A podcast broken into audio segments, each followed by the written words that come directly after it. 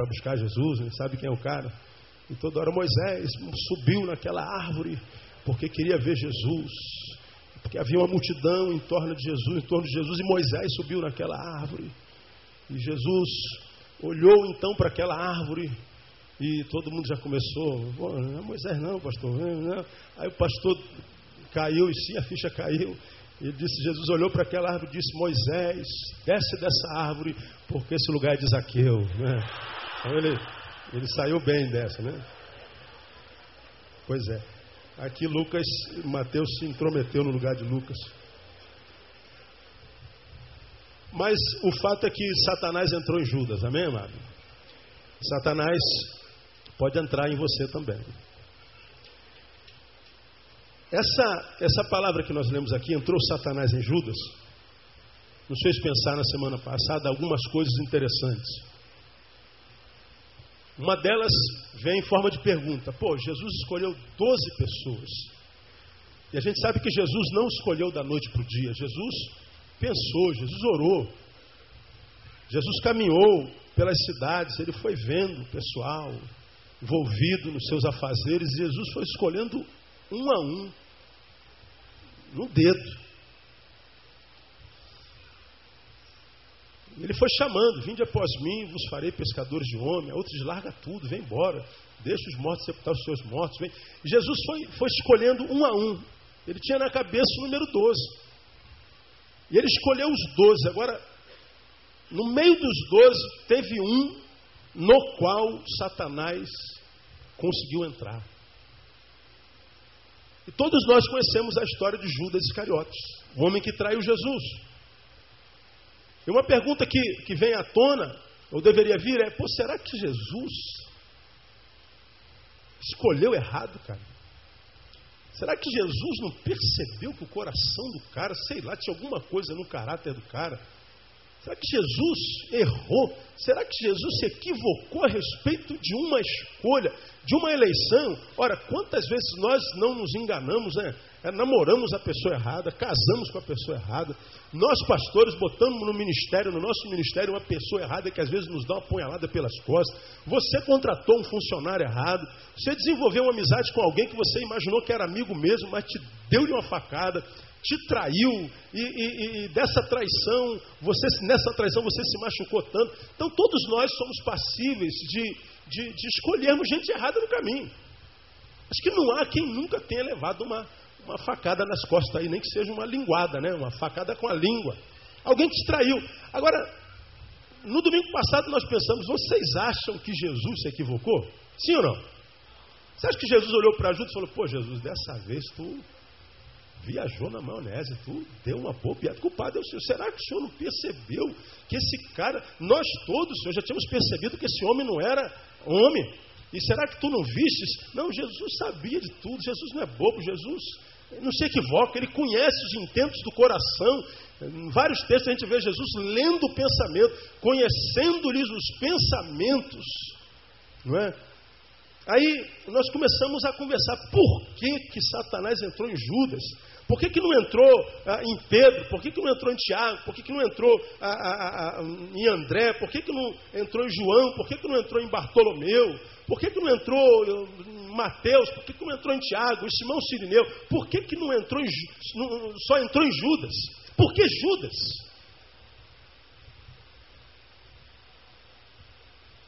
E nós sabemos que é, nós estamos diante do mesmo Evangelho, que lá no livro de João, diz que aquele que é nascido de Deus, o maligno o quê? Quem sabe? Não toca. Não toca. Mas diz o texto que Satanás entrou em Judas. Entrou em Judas. Nós começamos um, um, um, pouco sobre esse negócio e a gente começa as conjecturas. Não, Pedro não tinha. Judas não tinha nascido de Deus. Judas é, não tinha se convertido. Judas. A gente passa por um monte de teorias. E eu acho que a gente só vai saber disso completamente lá na glória. Porque se de um lado a Bíblia diz, não, não, o maligno não toca, do outro lado, em Efésios, Paulo diz, não deixe lugar ao diabo. Por que, que Paulo diz não deixe lugar ao diabo? Já pregamos sobre isso aqui alguns anos atrás. Ora, se ele não me toca, eu já sou nascido de Deus, está tudo legal. Mas Paulo diz assim: ó, você é nascido de Deus, mas não dê lugar ao diabo. Por que, que você acha que Paulo diz não dê lugar ao diabo? Porque se você der lugar ao diabo, é possível que ele lhe toque. Mas peraí, pastor, ele toca ou não toca? Eu acredito que ele toca quando a gente dá lugar. Acredito que ele não toque quando a gente não dá lugar, não dá brecha. Ele toca se Deus, quem sabe, permitir, como aconteceu em Jó. Tudo que ele tem está nas tuas mãos. Só não toca nele, na alma dele, no ser dele. Agora, tudo que ele tem, tudo que é, ele não é, mas possua, você pode tocar. Você só não toca em nada do que ele seja. Mas em tudo que ele tenha, você pode tocar. Você viu que ele tocou nos filhos, tocou nos bens, tocou nos animais, tocou na saúde, no corpo, tocou na esposa, tocou em tudo, só não tocou na alma dele. A alma dele nunca foi tocada pelo diabo, a alma dele nunca foi adoecida. E ele disse: O Senhor deu, o Senhor tomou, bendito seja o nome do Senhor. Ele, ele disse: eu, eu, eu fui fiel a Deus quando ele me dava, vou continuar sendo fiel a Deus sem ele me dar. Então, só não tocou nele, mas em tudo que ele tinha, Satanás não tocou. Agora, aqui diz que Satanás entrou em Judas. E aí, na semana passada, nesse capítulozinho, nesses cinco, seis versículos, nós começamos a, a, tentar revelar aos irmãos porque, na minha visão, ah, Satanás entrou em Judas. E de que Satanás nós estamos falando, de que demônio nós estamos falando, falamos no domingo passado. Não é desse demônio que a gente vê se manifestando nas igrejas o tempo inteiro. São os demônios idiotas os, demônios que, não têm cérebros, os, demônios é, é, é, burros, que não têm sabedoria nenhuma. É aquele demônio que diz que veio do inferno para cumprir a missão do diabo, matar, roubar e destruir, mas ele vem para a igreja para destruir, daqui a pouco ele, ele pega um corpo e começa a babar, começa a tremer, se joga no chão, se estrebucha. É, é, se é mulher, se a pessoa é mulher, ele começa a falar com voz de homem, se é homem, começa a falar com voz de mulher, e a gente vê aquele showzinho no meio da congregação. Algumas igrejas dão maior ibope, traz para o púlpito, né? Qual é o teu nome? De onde você veio? Quem te mandou? O que, que você veio fazer aqui? Me dá teu CPF, né? Onde é que você mora? Aí bate um papo com o diabo corta o culto da adoração para dialogar, para entrevistar o diabo.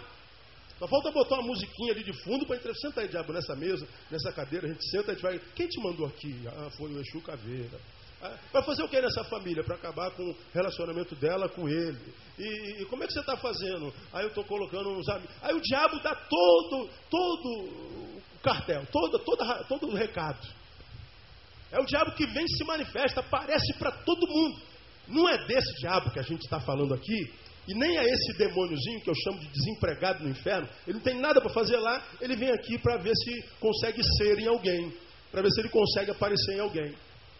Mas a Bíblia diz que o diabo é tão astuto que ele pode se transformar até em que mesmo, lembrem? Anjo de luz. Ele pode se transformar em anjo. Está falando daquele diabo que é diabo, que é demônio, que está agindo, que ninguém sabe que está agindo. Esse texto diz que Satanás entrou em Judas e Judas não perdeu a, a consciência nem um segundo. Judas não perdeu a razão nem um minuto. Judas, diz o texto, foi tratar com o sumo sacerdote. Judas discutiu o valor que eh, pagariam por Jesus. Judas sentou com eles e disse assim: Olha, como é que vai ser o processo? Como é que vocês vão saber que é ele? Judas fez reuniões administrativas com os algozes de Jesus. Isso levou alguns dias, isso levou algum tempo. Judas bateu papo, Judas planejou, Judas raciocinou, Judas teve tempo de voltar atrás, Judas teve tempo de se arrepender. Judas estava possesso, mas não deixou de ser humano nem um segundo na vida. Então não foi possesso por esse demôniozinho que aparece nos cultos por aí, que rouba a cena e que gosta de aparecer. Que a gente manifesta todo demônio que está aí na batata da perna, na sobrancelha, está não sei aonde, vai se manifestar, o cara se manifesta. É. Aí tem um monte de crente que está do lado sai correndo que tem medo de demônio. Traz ele para cá, que o homem de Deus, o apóstolo, vai expulsar. Aí traz o demônio, aí bota a mão para trás, aí o bobão bota a mão para trás. O cara se torcendo. Fala quem te mandou. Aí agora, em nome de Jesus, sai. Aleluia. Jesus está operando. Esse demônio, irmão, esse demônio, isso é um demônio é, embasbacado. Né? Isso é um trouxa. Sabe onde se manifesta. Sabe por que se manifesta. Agora, aquele demônio que se transforma em anjo de luz, aquele demônio que entra em nós e trabalha no nosso intelecto, aquele demônio que não se manifesta nas reuniões, aquele demônio que toma Judas e continua ceando com o mestre, aquele demônio que toma Judas e continua participando das decisões do apostolado, é aquele demônio que toma Judas e se assenta ao lado do mestre e vê o mestre curando, ressuscitando, andando sobre o mar, e que reconhece o poder do mestre, mas que continua ali, trabalhando na surdina. Esse é o demônio com o qual a gente tem que se preocupar. Esse é o demônio que toma a vida de um pastor e às vezes coloca um sermão maravilhoso na boca dele. E ele sai aplaudido daquele auditório. Mas que quando sai aqui atrás dessa porta, a vida dele não tem nada a ver com o que ele pregou. Esse é o demônio com o qual a gente tem que se preocupar. Porque nesse tempo, onde a informática, portanto a informação, a capacidade de saber aumenta cada vez mais, o demônio não vai trabalhar com idiotices que, com, a, com as quais trabalhava ao longo da história da humanidade, desde a Idade Média, antes disso, desde o Éden. Está falando do demônio que colocou inveja no coração de Caim, mas que não roubou a razão de Caim, só que gerou nele uma inveja tão profunda que o transformou num homicida. Você não vê ninguém repreendendo o demônio de Caim. Esse é o demônio que usou Pedro, logo depois de ter tido a revelação direto do trono do Pai. Tu és o Cristo, bem-aventurado. Tu, olha, essa foi boa. Essa aí não foi qualquer não, essa veio direto do trono do Pai. Foi Jesus quem disse. Jesus começa a falar da sua fraqueza. Pedro cheio, crente que está cheio do Pai ainda, bota a mão no Jesus, chama Jesus. Jesus não fica bem se falar que vai passar essa derrota toda. Esses apóstolos não são, não recebem revelação igual a mim, né? Eles não têm a fortaleza que eu tenho. Eu vai falando de derrota, eles vão ficar com medo, vão te abandonar. Jesus olha para Pedro e diz assim: para trás de mim, Satanás.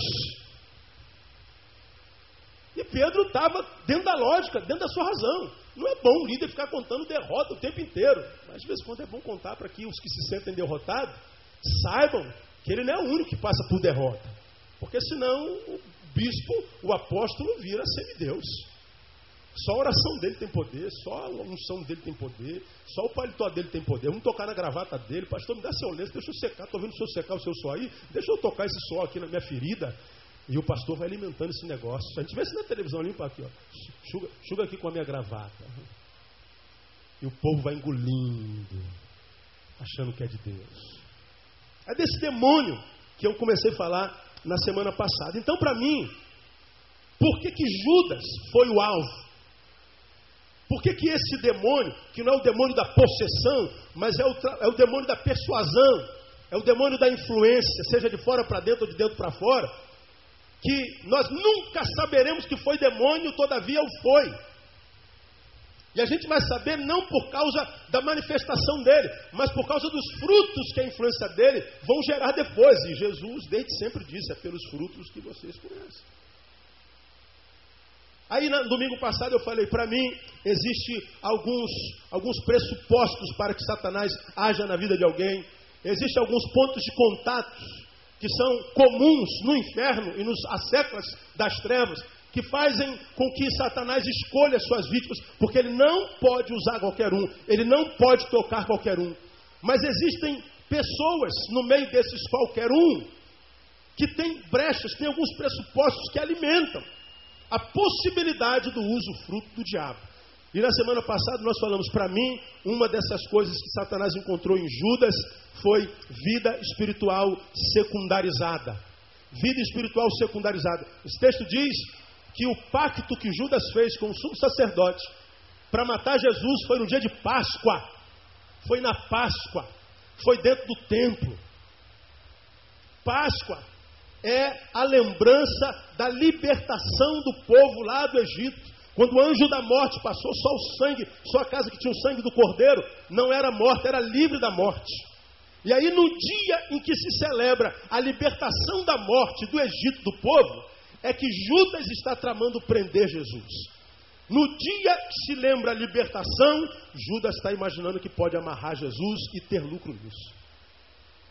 Então, numa, numa época extremamente é, voltada para a espiritualidade, para a lembrança espiritual, ele está se corrompendo, porque vida espiritual não é prioridade dele. Satanás usa, tem usado e vai continuar usando muitos crentes que, embora na igreja o tempo inteiro não tem compromisso com a igreja, que, embora tragam sua Bíblia debaixo do braço ano após ano, não tem compromisso com essa palavra. Gente que vive para si. E o tempo que dá para Deus e para a comunhão do seu povo é o tempo que lhe sobra. É o resto. Deus não é mendigo. Portanto, não se alimenta de esmola de ninguém. Então, Judas, é o Judas que foi usado porque secundarizava a vida espiritual. Falamos sobre isso uma hora na semana passada. Hoje eu quero dar mais uma, uma dinâmica desse caráter de Judas que fez, na minha opinião, com que Satanás nele entrasse, não nos outros. Segundo, ganância. Ganância. O que, que, é ganância? Não vamos tirando, tirando a, a ânsia. O que, que, é gana? O que, é gana? Quem sabe o que, que é gana?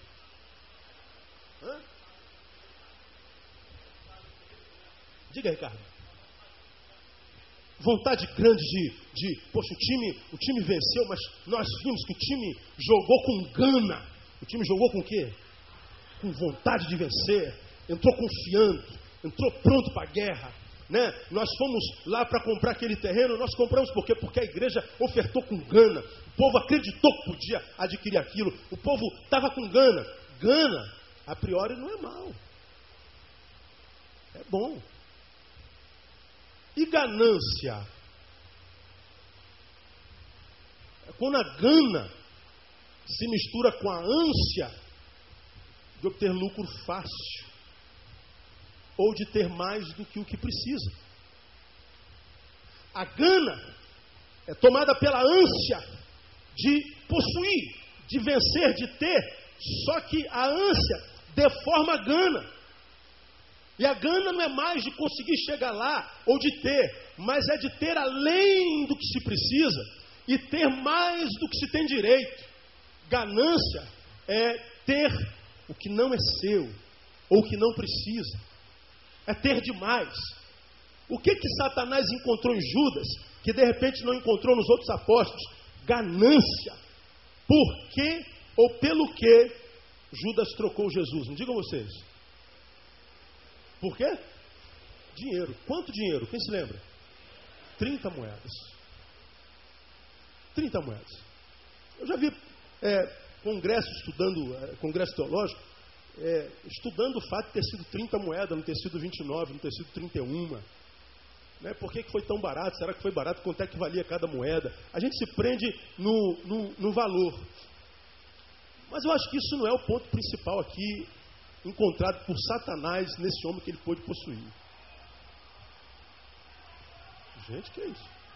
Vai lá fora. Não é Satanás, não. Ganância, eu denominei síndrome do menor esforço. É como eu denominei ganância. Ele quer ter, e ter 30 moedas, não é pecado, é irmão? Se o crente se tornar rico, milionário, é pecado ser rico não? Não. Você está lá na, no teu, trabalhando com gana, você está lá eh, estudando, você está lá é, querendo chegar lá, fazendo concurso, montando a tua empresa, trabalhando feito louco.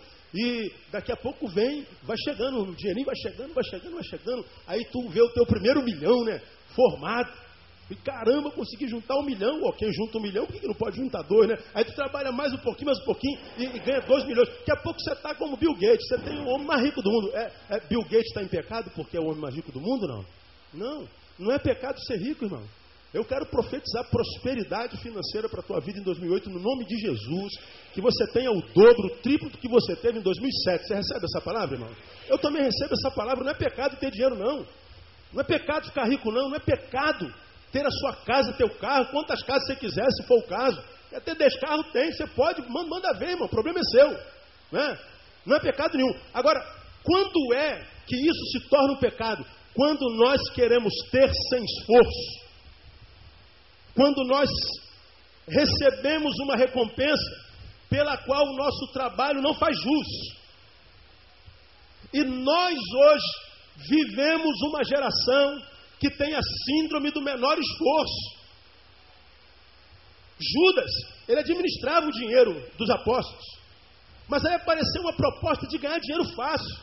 O texto, ah, anteriormente falando, diz que os fariseus estavam buscando uma forma de prenderem Jesus, mas eles não sabiam como, sem receberem repressão do povo. E de alguma forma eles chegaram até Judas. Eu não sei como é que foi o processo exatamente. Tem algumas conjecturas, mas eu não vou falar de conjectura. Como é que eles chegaram a Judas? Por que, que eles não chegaram a, a, a um dos apóstolos, a, Tadeu? A Bíblia não fala nada sobre Tadeu, só que ele era um apóstolo. A Bíblia não fala nada sobre Simão, Simão Cananeu, mas era um apóstolo. Por que, que chegou até se, é, a Judas e não chegou a, aos outros? Como é que eles sabiam que Judas tinha essa fraqueza tendente para o dinheiro? Como é que eles descobriram a fraqueza de Judas? Eu acho, irmãos, que, acho não, na minha concepção, o ministério do diabo, no meio do povo de Deus, é descobrir a nossa fraqueza. Porque o diabo, ele não destrói a nossa vida. O distrai, o diabo nos dá a, arma. O diabo, quando quer que alguém se mate, o diabo não vai enforcá-lo pessoalmente. O diabo trabalha dentro dele a ideia de morte e facilita o fato dele arrumar uma arma de, de fogo. O diabo, quando quer destruir o seu casamento, ele não vai entrar no teu casamento, sentar na mesa contigo e aparecer com, como, como a, a, o ideário a, imaginário do coletivo pinta aquele bicho vermelho, chifrudo com tridente, fedido ou enxofre, sentar na tua mesa. Não, não faz isso. Ele vai descobrir a fraqueza do marido, vai descobrir a fraqueza da mulher e vai alimentar essa fraqueza. Ele vai gerar tentação naquela área. Ele conheceu o calcanhar do Aquiles. Ele sabia exatamente onde estava a fraqueza, de modo que se ele descobre a minha fraqueza, é ali naquela fraqueza que ele vai alimentar, que ele vai é, é, é regimentar atividades, é ali é, me, me, me armando para a minha própria destruição. Como é que Satanás destruiu Judas? Descobrindo-lhe a fraqueza e percebendo que a respeito da sua fraqueza ele não tomava conta de uma forma especial. Ele não punha guardas especiais ali naquela área que era o seu campo de fraqueza. E aí, mesmo quando nós vemos um fim como o de Judas, nós não temos como culpar o diabo. Foi o diabo que fez isso com Judas? Não. O diabo propiciou a Judas fazer o que ele fez com Judas. O diabo aplanou o caminho para que Judas tivesse mais facilidade para fazer o que ele fez com a vida dele. Porque ele não pode tocar no ser daquele que está próximo a Deus. Ele não pode tocar no ser de um ser racional que tem livre-arbítrio, tem poder de escolha. Ele não faz isso. Mas ele vai nos propiciando a própria destruição. Judas foi escolhido entre os doze por ele, porque de alguma forma Satanás sabia que no dia a dia o trato que ele desenvolvia com dinheiro era um trato maligno. Agora segura aí, irmão. Vamos ouvir o Senhor falar. Fala assim, quem, quem pode falar assim, Senhor? Fala assim, Senhor, fala, porque teu servo ouve. Quantos são servos de Deus aqui que estão ouvindo? Muito bem, então escuta o que eu vou te falar aqui com todo carinho. Como é que você tem lidado com o seu dinheiro no dia a dia? Quantos não estão endividados Quantos não estão gastando mais do que podem? Quantos não estão pedindo emprestado e não pagando, dando calote? Quantos, por causa das adversidades, estão subtraindo de outrem, de alguma forma? Quantos, por má administração do que têm, não têm devolvido o que é de Deus? Quantos estão atraindo para si maldição nessa área, não porque o diabo está amaldiçoando sequer Deus, mas por causa dos seus próprios atos, das suas próprias posturas. Quantos não estão curvados ao Deus cartão de crédito? Quantos vocês não estão? Quantas famílias você não ouve no caminho que após a morte do pai e da mãe se dissolvem porque os filhos estão brigando pela herança, dinheiro? Quantas igrejas, quantos ministérios que você, que tem um mínimo de percepção, não são todos que têm, tem gente que pode botar diante do olho que não vê, não adianta. Mas você que pensa, você que vê, você que não engole sem mastigar, você que raciocina, peça seu discernimento, ministérios que começaram com intenções as mais santas e puras, mas que ao longo dos anos, por causa da prosperidade, o discurso foi mudando. Hoje só prega dinheiro, só fala de prosperidade, só fala de ter, só fala de angariar, só fala de possuir. Você vê que toda a campanha é para a prosperidade. Sete passos para a prosperidade. Quantas, quantos ministérios, quantos líderes espirituais não foram possuídos por aquilo que possuem? Quantos, por causa do dinheiro, não fazem conchavos na coxia e nos bastidores das igrejas? Quantos? Deus sabe, muitos de nós também sabemos. Quantos? No mau uso do dinheiro. Só que, se o dinheiro que a gente ganha, se o recurso que põe o pão sobre a minha mesa, se o recurso que veste o corpo das minhas filhas, não for recurso que eu adquiri com o suor do meu rosto e com o meu trabalho, muito pelo contrário, foi um dinheiro que eu tenho, mas não mereci. Esse texto me ensina, entre outras coisas, que eu estou dando legalidade para o diabo. E esse dinheiro vai me trazer maldição. A Bíblia diz que o dinheiro é a raiz do quê? Todos os males. Todos os males. E a Bíblia ela é muito clara quando o assunto é dinheiro. Quer ver uma coisa? Abra sua Bíblia aí em é, 2 Tessalonicenses capítulo 3.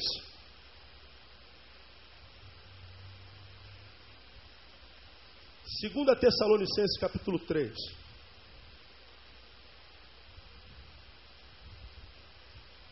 Pastor, eu não vendi Jesus por 30 moedas.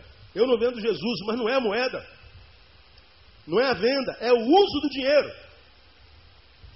É a transformação do dinheiro numa coisa que o dinheiro não é.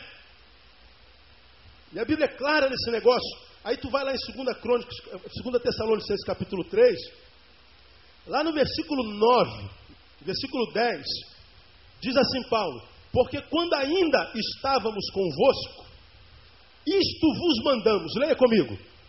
Se alguém não quer trabalhar, o que leia? Não coma. Se alguém não quer trabalhar, o que, que o texto diz também? Não coma. Então, o que, que a Bíblia está dizendo? Pão é um privilégio de quem trabalha. E se alguém não quer trabalhar, não é que não possa trabalhar. É o cabra que não quer trabalhar, ele é vagabundo mesmo.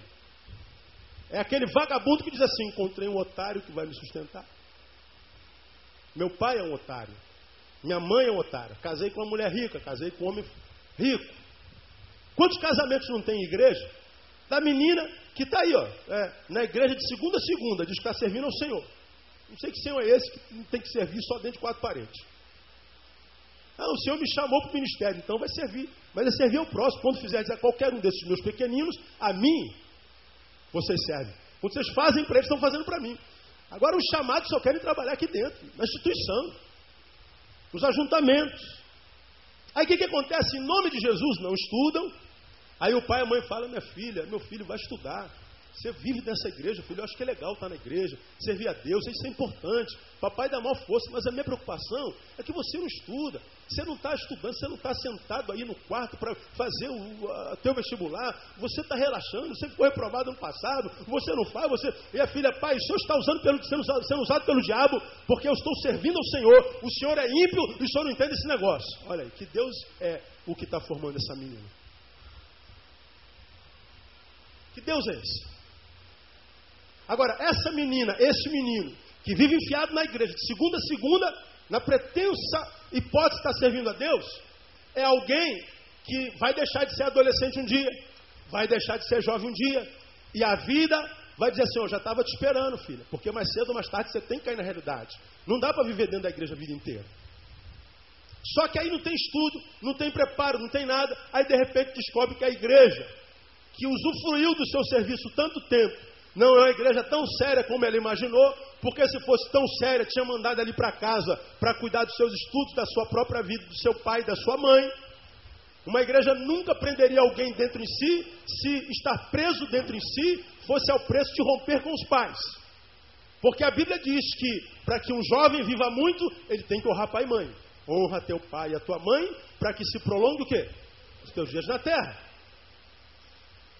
Aí ela cai em si e percebe que já fez 25, fez 30, não é formado em nada. Não está preparado para o mercado de trabalho. E aí vai envelhecendo, se torna um peso para a família. As crises se estabelecem com o pai e com a mãe. Ou não. E aí ela tem que estar nas campanhas pedindo a Deus para que arrume um varão. Mas que seja um varão, é lógico, que dê para sustentá-la se ela não trabalhar. Eu não estou dizendo que a mulher trabalhar é uma obrigação, pelo contrário. Pelo contrário, eu acho que a mulher que está em casa, porque seja que tem que estar em casa e pode estar em casa, é uma bênção de Deus. Eu, quando casei com a Andréia, Andréia parou de trabalhar. Quando ela engravidou, falei, não, eu quero ser mãe das minhas filhas, faço questão. Conversamos, amor, você acha que tem condições? Amor, no início vai ser meio bravo para a gente, mas dá. E ela foi mãe das minhas filhas, e as minhas filhas são o que são. E eu louvo a Deus pela vida de minha mulher. Agora, há outras mulheres que gostam de trabalhar e precisamos respeitar isso. Agora, não é a questão do trabalho ou não trabalho, mas o porquê do trabalho e porquê do não trabalho. Nós temos visto gente sendo pesada aos pais, temos visto gente sendo pesado aos avós, temos visto gente que não quer trabalhar, temos visto maridos que não querem trabalhar, jovens crentes que não querem estudar, não querem trabalhar. E a vida diz: se não trabalha, até o pão que você come é um pão de tribulação. Porque a Bíblia diz: se não quer trabalhar, também não coma. O teu pão está alimentando o teu corpo, mas está te fazendo mal para a alma. Porque é um pão que você não merece. Palavra estranha essa aqui, né, irmão? Palavra estranha.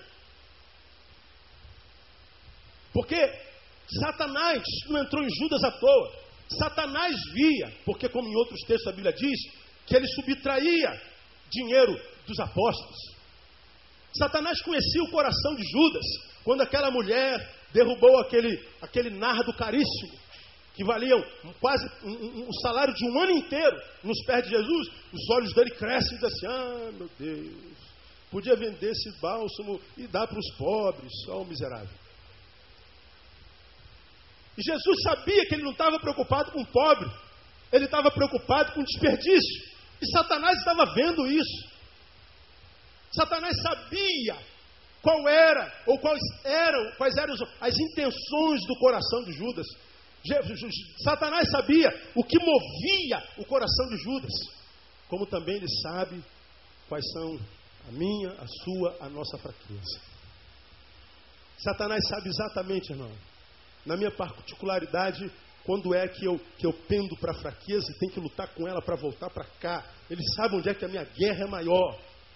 E ele também sabe qual é a atenção que eu dou para essa fraqueza. Se eu me entrego para ela com muita facilidade ou se eu luto com ela com muita intensidade. Ele está acompanhando. A Bíblia diz que nós estamos rodeados de uma tão grande nuvem de testemunhas, diz Hebreus, é, é, testemunhas humanas e testemunhas espirituais. Muitas vezes nós estamos vivendo coisas na vida que ninguém, absolutamente ninguém no mundo sabe. Ninguém, alguns de nós tem coisas que a gente faz, meu irmão, que a gente tem que respeitar, porque o cara erra, mas erra certo escandaliza ninguém. Ninguém vai pegar. Eu até acho que quando alguém vai errar, tem que errar certo mesmo. Que a consequência é só sobre ele, não sobre os que estão ao redor. Não gera escândalo, não gera dores que não deveriam ser geradas na vida dos outros. Vai errar, erra certo. Outra gente que ainda erra, é errado, né? Aí o cara é tão, tão certo no errar, que se ele usasse essa capacidade de errar para fazer certo, Deus o prosperaria infinitamente mais do que já tem prosperado. Só que mesmo que você morra sem que ninguém saiba, há dois seres no universo que sabem. Quem são eles? Deus e o diabo.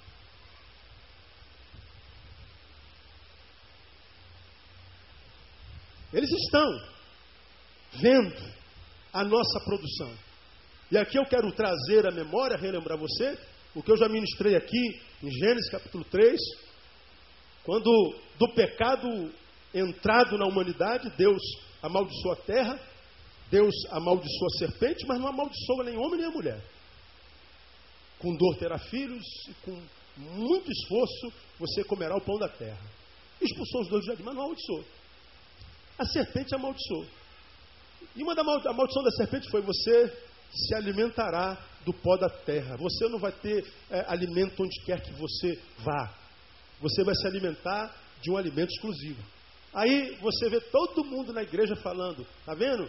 Deus transformou a, a Satanás numa surucucu. E a surucucu, irmãos, naquela época tinha perna, era um quadrúpede. Né? E quando ela tentou Adão e Eva, Deus tirou as pernas dela e agora ela se arrasta com a barriga na, no, na terra e ela come pó. Verdade, a cobra se arrasta. Você já viu cobra comendo terra? Enchendo a boca assim de terra? Oh, engolindo terra. Não. Você vê cobra comendo um rato, você vê cobra comendo é, bezerro, quando é aquela piton, né? Você vê cobra comendo. Cobra é carnívora. Você vê cobra comendo cobra. Mas pode ligar lá no National Geographic, no Discovery. Né? O mundo animal, você não vai ver cobra enchendo a boca de, de, de poeira e comendo, engordando. Olha, essa cobra comeu um caminhão de terra. É, não pode ver né, um caminhão de, de, de terra de embolso que ela. Não, não é disso, não, irmão. Então ela come o pó. Não, não é não, irmão. Não é disso que Deus está falando lá, não. Você já aprendeu isso aqui. De que pó da terra a serpente, Satanás se alimenta? Desse pó aqui, ó. Eu estou vivendo, eu estou levantando poeira. Eu estou levantando poeira no caminho. Aqui, ó, estou levantando poeira. Eu estou produzindo. A minha vida está deixando dejetos no caminho. Eu estou produzindo. E Satanás, ele se alimenta do meu dejeto, se alimenta do que eu produzo da poeira que eu deixo do meu pé. O que, que eu estou fazendo da minha vida? Que tipo de poeira eu estou levantando? Poeira santa, pastor. Santa porque você está sendo bênção na vida de pessoas. Santa porque você está andando no caminho de Deus. Santo porque você está sendo um instrumento de Deus. Agora não, um, um, uma, uma, poeira, um dejeto negro, porque você é mentiroso. Você anda com quem não deve andar. Você tem valores malignos dentro de si. Você pratica o mal. Você é dissimulado. Você é mal. Quer ver uma coisa, irmão? Tem gente aqui, ó, né, nessa portaria aqui, quando os, os, introdutores vão trabalhar, tem gente que já deu o dedo, sabe esse dedinho do meio aqui, ó? Já viu esse sinal? Não dá nem para fazer aqui. Mas se tirar esses dois dedos esse aqui, aí fica só esse dedão aqui. Tem gente aqui que faz isso para o introdutor. Tem gente aqui que xinga o introdutor. Isso é um crente porcaria. Isso é um ser humano pequeno. Isso é um ser humano que perde tempo em estar na igreja porque não reconhece nem o trabalho de um irmão que está ali, gente, ó, não pode entrar agora, porque começou a oração, é ordem do pastor, é assim que é na igreja. Mas o, o animalzinho, ele, ele xinga a introdutora. Tem introdutor que não quer mais trabalhar na introdução por causa de uns porcarias desses que tem aí. Aí não sabe porque a vida está uma desgraça. Onde é que eu errei, pastor? Você não errou por ter feito nada, você é o que você é. A sua produção chega a ser nojenta. E aí, Satanás vai se alimentando da tua produção. Aí na tua vida, Satanás é um Golias. Satanás é um gigante. Satanás te mira e te acerta. Satanás não te deixa em paz. Satanás está sempre no teu pé. Tudo que faz dá errado. Você não consegue ter um dia inteiro de alegria. Quando tem alegria, são uma, umas expressões esporádicas. A vida se tornou. Você carrega sacos de cimento existenciais na vida. Porque, Pastor, Satanás está furioso. Está furioso com todo mundo. Agora, Satanás na nossa vida é do tamanho que nós quisermos. Para uns ele é um Golias, para outros ele é uma mosca. E por que, que para uns ele é uma mosca e para outros ele é um Golias? Por causa da produção da vida. Por causa da qualidade de vida que vive, não dentro desse tempo. Porque aqui dentro até o diabo é crente, irmão. Que dentro bota qualquer demônio desse da teofania, que se transforma em gente, bota um terno e a gravata dele, ele vai pregar aqui, vai falar de coisas celestiais que nenhum pastor sabe que ele veio de lá. Ele é um anjo caído. Aqui é mole. Aqui é só deixar de falar bom dia e falar paz do Senhor. Aqui é só chegar aqui, irmão, é, enroca a voz um pouquinho, bota a voz um pouquinho mais, rocha, mais rouca, imposta a voz um pouquinho. Irmã Regina, é, eu tenho uma palavra de Deus para sua irmã, para irmã. Sonhei com a irmã esta noite e senti de Deus. Senti de Deus. É tanta gente sentindo de Deus o tempo inteiro que é uma coisa de louco. mas não gasta um minuto da vida com Deus. Sente de Deus. Como é que você sabe que sentiu de Deus? Você não tem vida com Ele. Esse texto diz aqui que o trabalho revela a intimidade que eu tenho com Deus. A forma como eu lido com Deus. Você, você é um empresário que há, há, há dois anos atrás, um ano atrás, estava mal, duro. Aí tu, tu conseguiu montar teu negócio e deu certo. O que, que você faz? Você não vem mais à noite para a igreja quarta-feira, porque você tem que ganhar mais dinheiro. Você não consegue fechar teu negócio na quarta-feira à noite para vir para o culto de doutrina, porque você não pode perder dois clientes e perder 60 reais, duas consultas. Você agora abre no domingo, de manhã e, se possível, à noite também. Porque você agora é empresário, mas você se esquece o que você era antes. E mesmo não sendo duro como era, Deus te sustentava. Agora Deus te prosperou, você busca Deus de vez em quando, quando sobra tempo. Você chorou a vida inteira porque queria passar no vestibular, passou. Agora não vem mais para a igreja domingo porque está fazendo prova. Você está fazendo faculdade. Mas quem vem à igreja, não, para você ninguém faz faculdade. Todo mundo é burro, todo mundo aqui é analfabeto, só você estuda, só você trabalha demais. Não, é que você secundarizou a palavra. É que você começou a ganhar dinheiro e você agora tem que ganhar mais dinheiro. Porque você descobriu o que, que o dinheiro pode gerar, socialmente falando. Mas não sabe que ao passo que enriquece no bolso, empobrece na alma e no espírito. E cai na desgraça, como eu tenho dito, de muitas vezes se tornar como os milionários desse mundo, que são tão pobres, mas tão pobres, que tudo que tem é dinheiro. Nada mais. Mais nada. Mais nada. Os maiores mendigos existenciais estão na Zona Sul, estão aí nas coberturas dos apartamentos, estão andando em carros blindados, estão com a imagem belíssima sendo desejada na televisão. Mas desliga a câmera, entra dentro do carro e lê a mente, vê o coração, veja o que, que acontece quando bota a cabeça no travesseiro, não dorme, senão com a ajuda do grande amigo chamado Diazepam, porque não tem paz. Por que, pastor, que minha vida está assim? A de Judas assim esteve, porque secundarizou a vida espiritual. E segundo, porque era ganancioso. Ter, ter, ter e ter. Irmão, a verdadeira riqueza da vida não se compra. Ela é dada de graça pelo Senhor para você. Amém amém, amado? Você tem direito a ser feliz, sim ou não? Agora, é direito por teu mérito? A priori não, mas porque essa felicidade ele alcançou na cruz. A Bíblia diz que ele tomou sobre si toda a nossa maldição. O castigo que nos traz paz estava sobre ele. Então não é castigo sobre você, é sobre ele, a nós paz. É um direito seu em Cristo na cruz.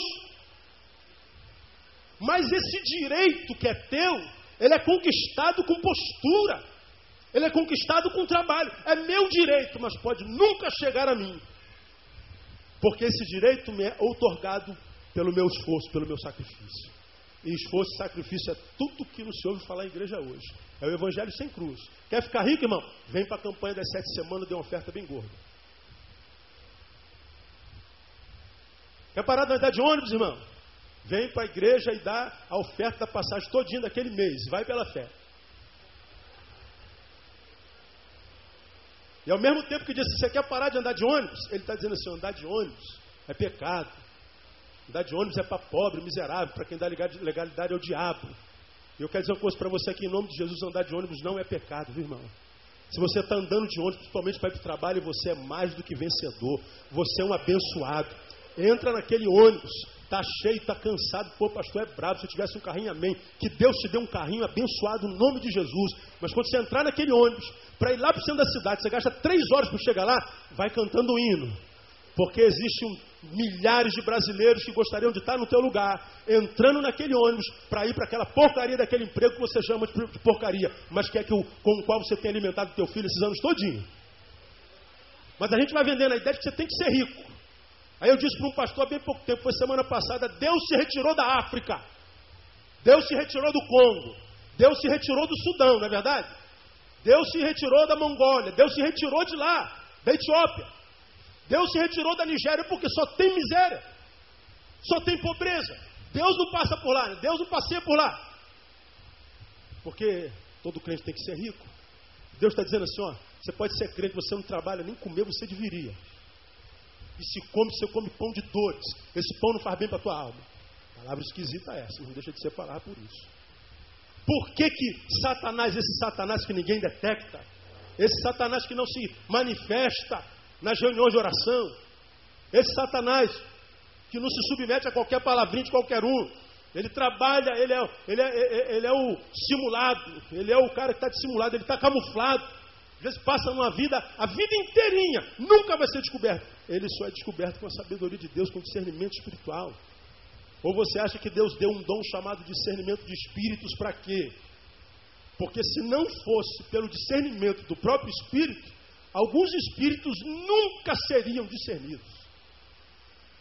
Estariam lá a vida inteira e nunca seriam descobertos. Então deixa eu falar para você, minha ovelha que está aqui nessa manhã.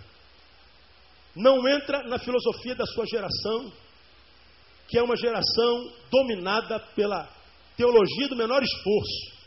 É a teologia, é a geração que quer ganhar dinheiro como os Big Brothers Brasil. Que é um programa que te cativa e que não produz nada de bom em você. Eu não sei como é que a vida de desocupados como aquele, que é tudo tramado, tudo combinado, fascina tanto a geração de vocês. Não é só na casa de vocês, não. Como que pode? Pressionarmos tanto com que pessoas desocupadas ali naquele mês todo fazem. Mas é porque nos locupletamos nela. É porque eles vão ganhar um milhão e nós, caramba, eles ganharam um milhão. Aí aquilo entra dentro da tua alma e diz: é possível ganhar dinheiro fácil. É fácil. Faz um SMS para o programa porque você pode ganhar um, um, um, um apartamento mandando um torpedo. Só que eles não avisam, você tem que pagar quatro reais. Nessa semana, um dos telefonemas vendeu apartamento por cento e poucos. Foram 21 milhões de telefonemas. Um apartamento de 120 mil, se eu não me engano. 21 milhões vezes 4, quanto é que dá? 2, 4, 6, 8? 84 milhões. Quanto é que custou o apartamento? 100, 100 mil reais.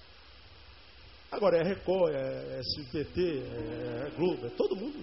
A gente quer ganhar fácil. Irmão, deixa eu falar uma coisa para você. Tudo que vem fácil, fácil vai. A Bíblia não promete facilidade para ninguém. Lugar nenhum na Bíblia tem que ser fácil. Eu não acho que você pegue já mandar teu negócio para lá, não. Se vier um apartamento, amém. Opa, glória a Deus, me chama para almoçar no teu apartamento que eu vou. Agora não deixa isso tornar o seu valor, você tem que acordar cedo. Jovem, você tem que estudar. Namora, mas não precisa namorar três, namora uma.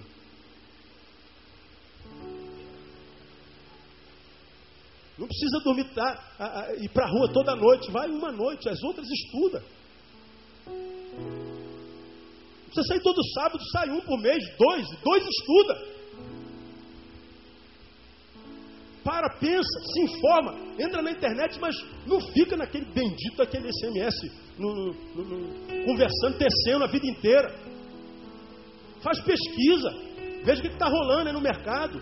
Veja se alguma profissão entra no teu coração e diga, se eu vou ser isso aqui, ó. E cai dentro, cai, corre atrás do teu sonho. Você vai passar à frente do teu sonho, vai tomar posse do teu sonho em nome de Jesus. Agora não tem alguém para tecer? Gente, você viu o que o pastor falou domingo, gente? Meteu o pau na gente. Vamos entrar na página dele lá para falar mal dele também? Aí chega lá, tem um monte de. Não adianta, eu só entro na minha página uma vez por ano. Ah, tanta baixaria que é uma coisa de doido. Muita gente boa lá, mas não, não, não vou tecer nunca, não vou responder nada.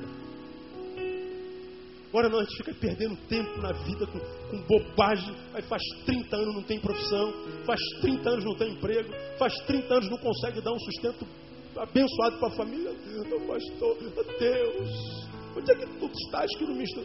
Onde é que eu estou, filho? Lembra naquele dia? Que dia do mês é hoje?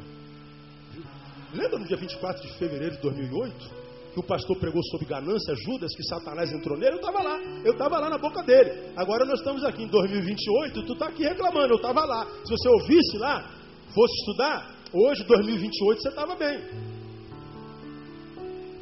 Ganância, ganhar sem fazer esforço, ganhar mole, ganhar o que não merece, plantar, colher o que não plantou.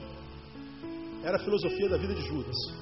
É a filosofia dessa geração. Meu irmão, vai trabalhar. Deus abençoa quem trabalha. Diz que a gente tem que ganhar um, um pão com o suor do nosso rosto. E se você acordar cedo, estudar cedo, Se você fizer da tua vida uma vida digna, você vai ver que quando você chega lá, Deus já estava lá esperando, filho, eu só estava esperando você chegar. E eu estava aqui torcendo por você, aplanando teu caminho. E você vai chegar lá e não vai se corromper. Vai possuir sem ser possuído. Vai estar no lugar de honra e não vai se ensoberbecer. Porque o Senhor vai ser contigo. Porque Ele é um Deus que nos ajuda a chegar lá. E quando nós chegamos lá com a ajuda dele, Ele não permite que lá nos corrompamos. Nós vamos continuar sendo dele. Minha oração é para que esse demônio que ninguém percebe, que entrou em Judas, nunca entre na tua vida. E ele não entra quando nós priorizamos a vida espiritual e quando nós só comemos do que plantamos. Quando nós não somos tomados por espírito de ganância. Vai trabalhar, irmão. Vai estudar. E você vai estar livre de Satanás. Você vai resisti-lo e ele vai fugir de você. Ele vai mirar você, mas vai errar toda vez, irmão. Porque o Senhor vai te dar vitória no nome de Jesus. Quando você recebe essa palavra aí, aplauda o Senhor por ela, porque ele é tremendo.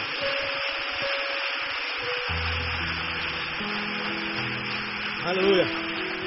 Estar em pé. Glória a Deus. Diga, irmão, ao seu lado, vai trabalhar, irmão.